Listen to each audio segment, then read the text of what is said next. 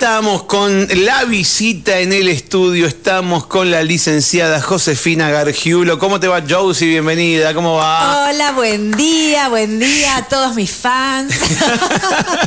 ¿Cómo andas? ¿Todo bien? Bien, muy bien. Bueno, bienvenida. La visita nuevamente. domiciliaria sale más cara. Claro, ¿sabías, no tengo ninguna duda, no tengo ninguna duda porque es a domicilio.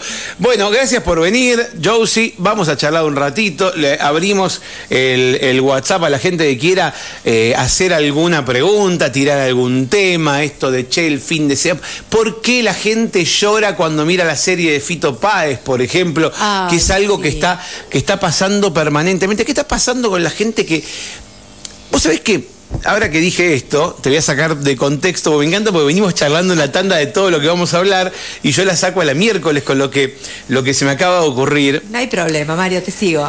Yo me acuerdo, esto más cuando era joven, cuando era más joven, qui- quise decir, que escuchaba la, famosa frase, ay, es re masoquista. Pará, ¿eh? no estoy hablando de, del sexo cuero, cadenas, sino se pelea con el novio, con la novia y se pone a escuchar las canciones que escuchaban juntos para sufrir.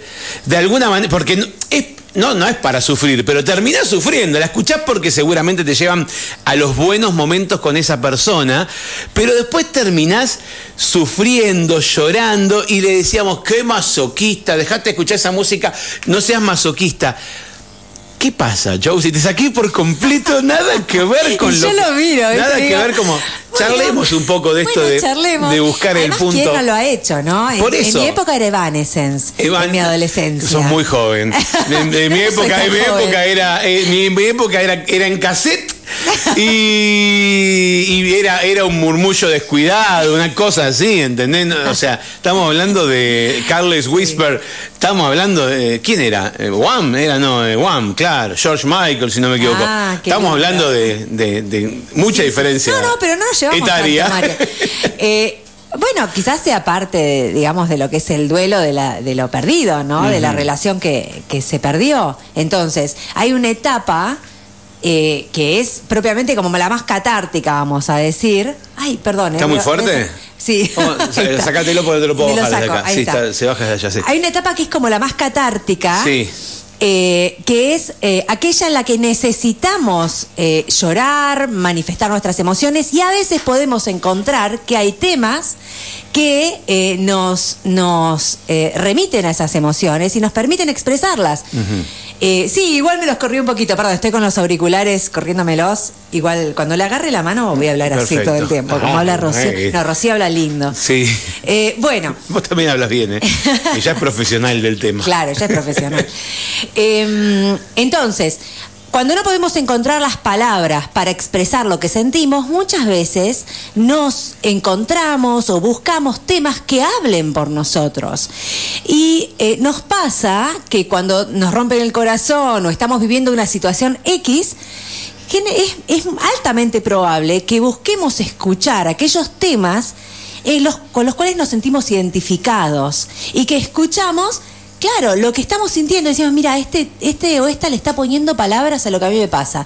Entonces, escuchás, llorás si tenés que llorar, te castigás un poco, Pero a veces no es la letra, ¿eh? A veces no es la letra, sino Es la canción que sonó en esos momentos lindos. O sea, te- Bueno. te, peleas con una novia o con un novio, con un novie, te peleas con una pareja y eh, cada uno lo llame como quiere, digo. Y. y, mm, y de pronto, no importa, un rock and roll que dice, ¡eh, muerte a todo lo viejo! No importa, digo, pero decís algo que, que- que compartías y que ya no, no lo compartís más porque no estás más con esa persona y escuchás esa canción, por más heavy que sea, con muerte a todo lo viejo y, patear balcones y Bueno, llorás. entonces, en ese caso, digamos, hay como un condicionamiento clásico, ¿no? Ese tema te hace recordar esos momentos con esa persona y en la primera etapa, que es la etapa del duelo, siempre lo es, nos guste o no, eh, necesitas eso, necesitas recordar, necesitas como sacarte de encima. Como ver todo lo que fotos también, ¿no? Estoy pensando, Repasar, justamente, estoy sí. pensando justamente en eso, cuando perdemos eh, un ser querido o alguien que amamos,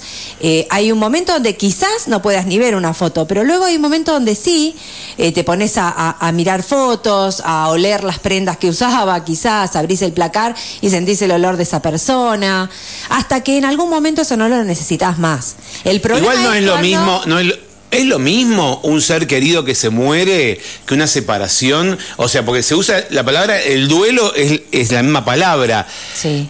Pero No, pero- Digamos, una separación son dos personas que dejan de quererse, de amarse, tal vez una sigue queriendo, pero en algún momento se le va a ir. Y otra cosa es una persona que no vas a ver nunca más en tu vida. No, claro, lo que pasa es que ahí parecería ser que el duelo es, lo mismo. El duelo siempre es distinto en función de qué es lo que O sea, perdimos. cada duelo es un concepto y después Claro, hay es exacto. enorme eh, las Eh, diferencias. Entonces hay, hay gente que duela el, el lugar del que se mudó.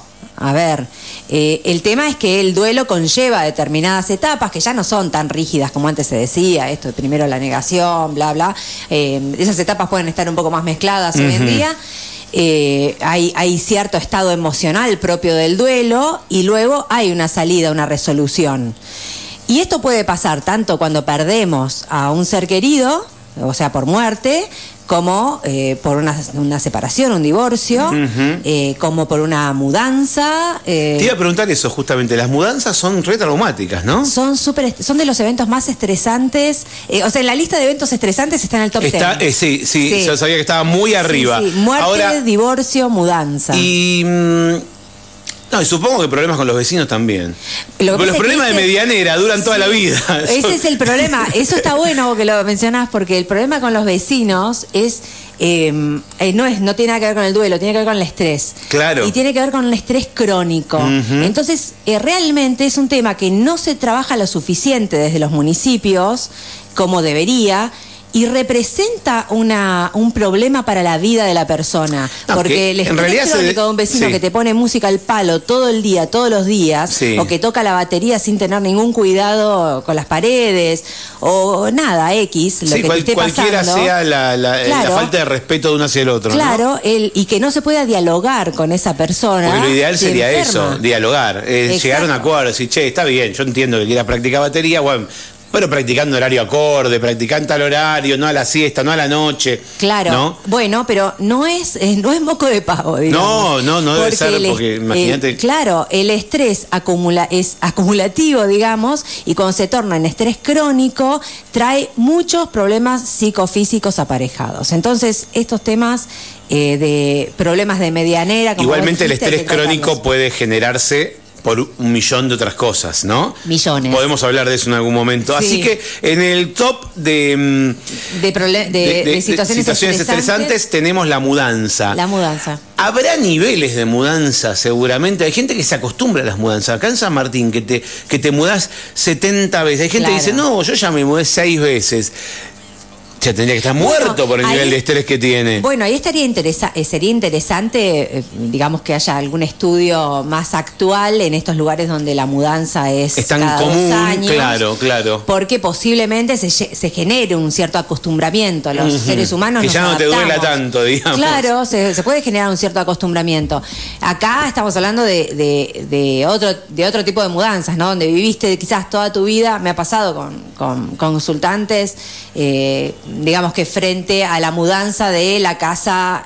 eh, a ver, cuando los padres ya grandes se mudan de la casa donde ellos crecieron, ¿no? Que ellos ya no están en esa casa, pero el hecho de que ya no, que la casa ya no, no que ya no tengan contacto con esa Claro, propiedad. Eso es un duelo, por ejemplo. Claro, Hacen bueno, todo ahí- un duelo. ahí tiene una lógica, eh, Claro. O cuando han vivido mucho tiempo en una casa, se han sentido mucho a gusto, muy a gusto. En esa casa han nacido quizás sus hijos, pasaron cosas importantes y tienen que dejar ese lugar. A mí me agarra una nos- A ver. nostalgia, se dice. Yo, ahí yo confundo la nostalgia con la melancolía.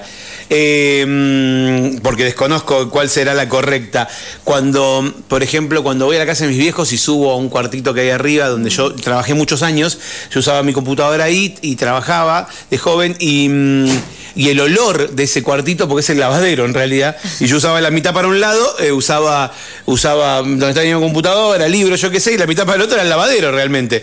Y entonces el olor a skip, por ejemplo, skip, digo, dije skip por Sí, decir, a, a un jabón de lavar la ropa, a mí me lleva a esos momentos de mi vida. Y después caminar por las calles ahí de, de- de- Chacarita, Villa Crespo, donde, donde nací, eh, caminar por esas calles también me remueve mucho. Esa- esas famosas mariposas en el estómago, Sí. que no sé si, que no son las mariposas de esas del amor, es una, una sensación de- en la panza. Yo Sí, siempre de la digo. nostalgia. Sí, es la nostalgia, eso, es nostalgia. Sí, es nostalgia, es lo que, es lo que tuvimos y ya no, nunca más va a ser. Claro, eso, Eh, eso, nunca más va a ser, tal Es, cual. eh, es la nostalgia de lo que tuvimos y nunca va- más va a ser. Podemos conectar con esa emoción porque no necesariamente es desagradable. No, no, es lindo. Claro, es lindo porque una cosita es un lindo recuerdo. O sea, Claro. te lleva. Es algo que no se rompió, que no, que no Claro. terminó por, por eh, mal.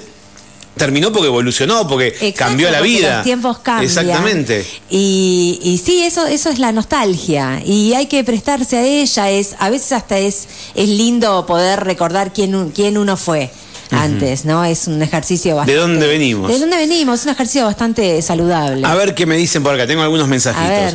Yo lloré la primera vez que vi la serie, hablando de la de Fito, y me dio mucha ternura la segunda vez que la vi, porque nos contó Lore que la, la- la vio de vuelta el viernes completa de un viaje. Me recuerda tantos años de mi adolescencia, de amigos, lugares. Fito mus- musi- musicalizó muchos años de mi vida. Sí. Tiene que ver con eso, ¿no? Sí, sí, a mí, por ejemplo, el amor después del amor me hace acordar cuando viajaba en auto con mi mamá y mi papá. Y, y eso me genera nostalgia. Creo que por eso, eh, bueno, todavía no la terminé de ver a la, a la serie. Eh, me dice Romy, parece que me gusta el estrés porque me encantaban las mudanzas. No, estrés a quien no le gusta, No, claro. digamos, al que lo disfruta definitivamente. Hay gente que le gusta caminar por la calle Florida. Además, la mudanza es, si se quiere, también es cómo interpretamos el mundo, ¿no? Porque quizás eh, ahí hay una base de interpretación de que puede ser un desafío, una nueva unidad de estar en un lugar con otros colores, con otra, no sé, que veo otras cosas por la ventana, otro barrio. O sea, que mi interpretación puede ser desde el punto de vista de lo que pierdo o desde el punto de vista de lo que voy a ganar. Entonces puede ser que me gusten las mudanzas porque me Justamente, no, entusiasma no cambiar terminé de leer el mensaje, pero decía, eso de revisar todo lo que tenés, empezar en un lugar nuevo. Claro. Dice, bueno, ahora ya vivimos hace cinco años en nuestra casa, dice, pero no se mudó más, pero... Mira, un poco a, No me a- mudo más, lo, dijo. un poco a tono de lo que hablábamos fuera del aire, eh, el mundo es de acuerdo a cómo lo pensamos y cómo lo interpretamos. Entonces, porque todos nuestros pensamientos e interpretaciones sale, sale, digamos, la forma en la que nos sentimos y la forma en la que nos comportamos. Entonces, si yo interpreto el mundo como, por ejemplo, amenazante, problemático o lo que fuera, me voy a mudar y es amenazante. Me voy a mudar considerando que ya tengo casa, ¿no? Porque yo sé que acá en San Martín hay gente que sabe que se tiene que mudar y no tiene Y casa. no tiene dónde ir, Pero ponele que te vas a mudar y ya tenés la casa. Pero si vos eso lo interpretás como un hecho hostil, amenazante, complicado, entonces necesariamente va a ser estresante. Pero si vos lo interpretás como un desafío que puede ser lindo, que puede ser un lugar nuevo para, para lo que sea, eh, entonces va a ser una situación mucho más agradable. Acordate que siempre se trata de cómo pensamos las cosas. Acá me dice Pau, la mudanza deja de doler cuando aceptás el ciclo que tenías que cumplir en ella. A veces incluso podés volver a modo de visita y disfrutar el triple desde lo personal. Eh, bueno, muy bien. Claro. Bueno, y vuelvo a- a- al, al masoquista. Ay, lo más- ¿Por qué la gente mira películas tristes? ¿Por qué nos sentamos a ver una película que sabemos que el tipo tiene cáncer y se va a morir? Vemos esas películas de perros que sabemos que se mueren. No, pero hay mucha gente que las mira. Vemos que, que tienen perros que se que mueren. moría. O sea, yo no miro películas que sé que se muere el perro. No tengo ganas. Y, y la gente elige, vamos a ver un dramón. Y siguen haciendo dramón y la gente se siente y llenan los cines viendo dramones, llorando, moqueando, salen con los ojos así como si lo hubieran cagado trompada. ¿Por Bueno, qué elegimos el dramón? Vos pensás que si las productoras eligen seguir haciendo dramones Es que realmente es algo que nos que nos gusta, ¿no? Conectarnos un rato con la con el dolor.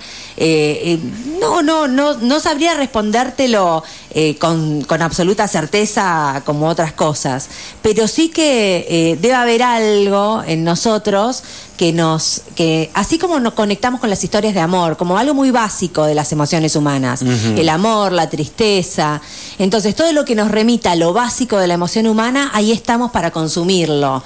Y también convengamos que se hace se, se narra la película de determinada manera que que engancha Claro, al, te va al- llevando, claro que te va llevando esto es como un paquete de galletitas Acá me dicen, esperamos Hecho- el milagro, que cambie el final. Más allá de que sepamos cómo va a terminar, Sí. dicen, esperamos. ahí sí situaciones eh, excepcionales, y no me quiero ir siempre a la psicopatología, pero hay situaciones excepcionales donde, por ejemplo, las personas que tienen tendencia eh, depresiva buscan como el, el- el- el castigo, ¿viste? El autocastigo de estar mirando cosas tristes para hundirse más en ese malestar.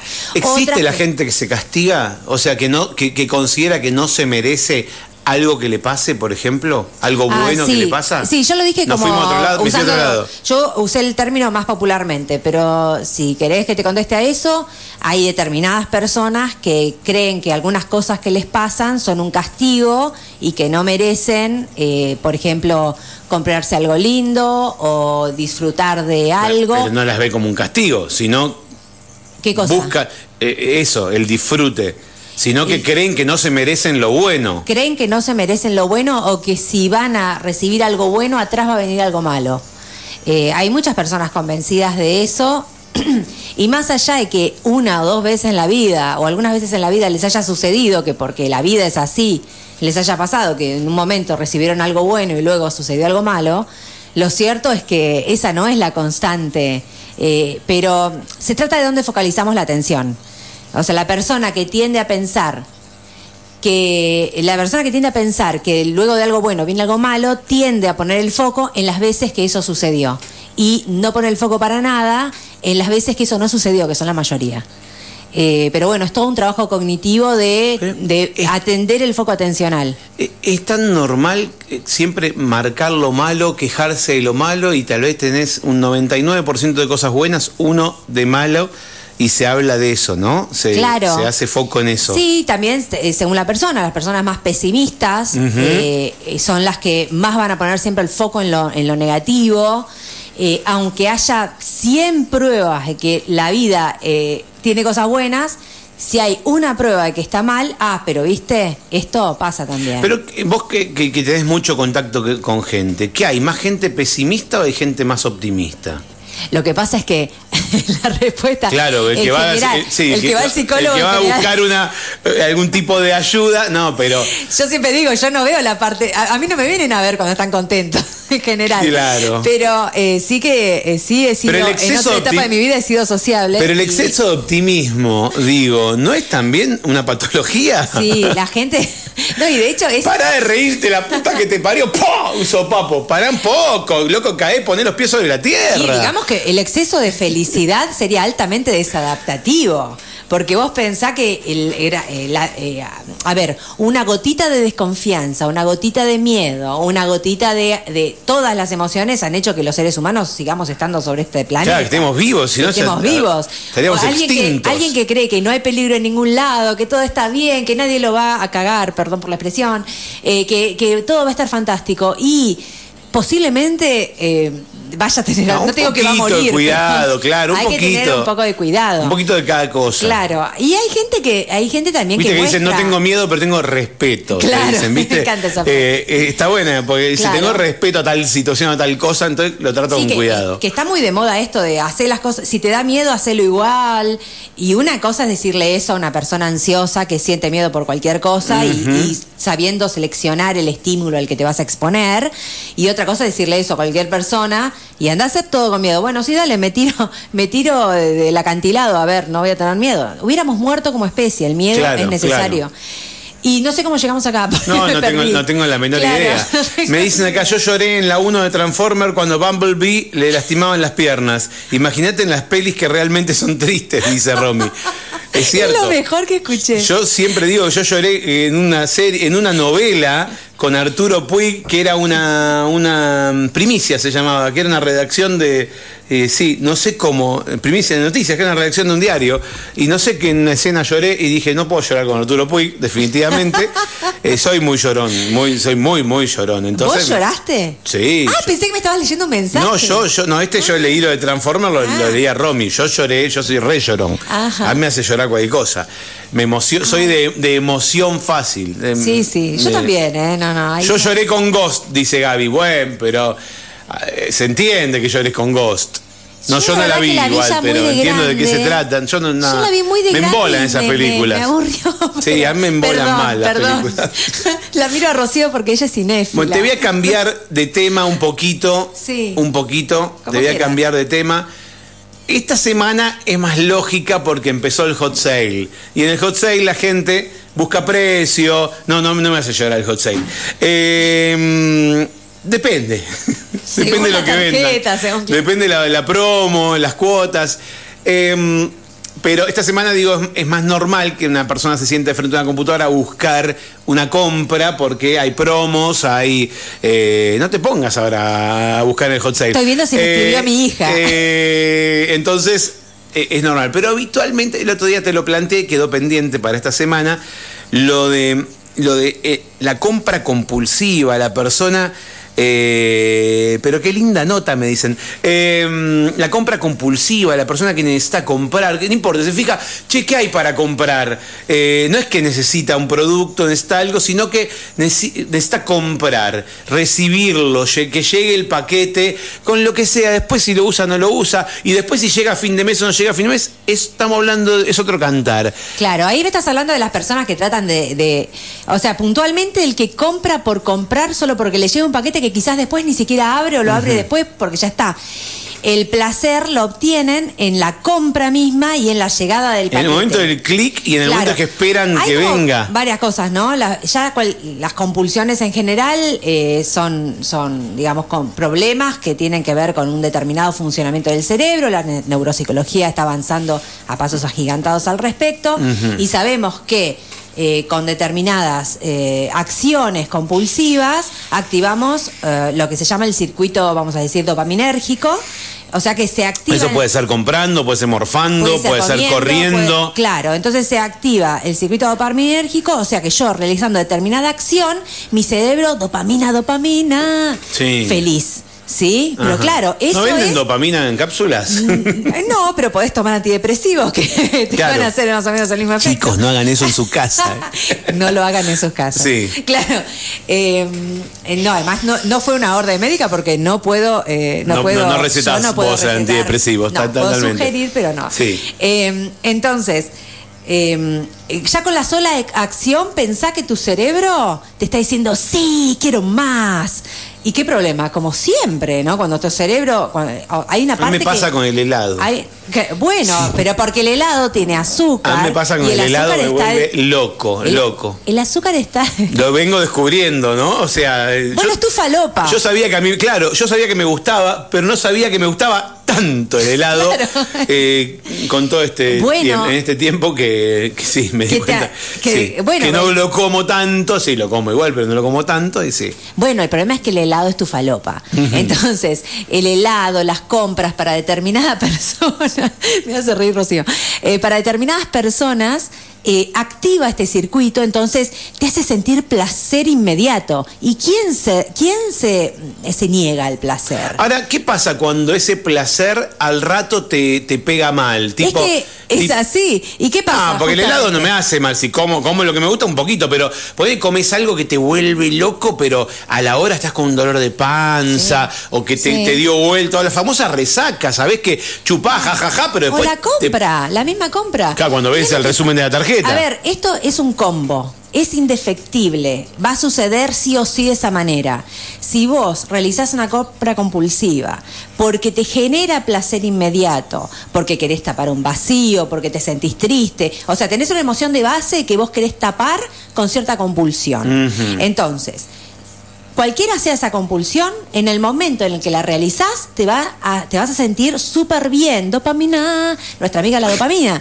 Entonces. No, no, no, dopamina. Podemos hacer un tema sobre la dopamina.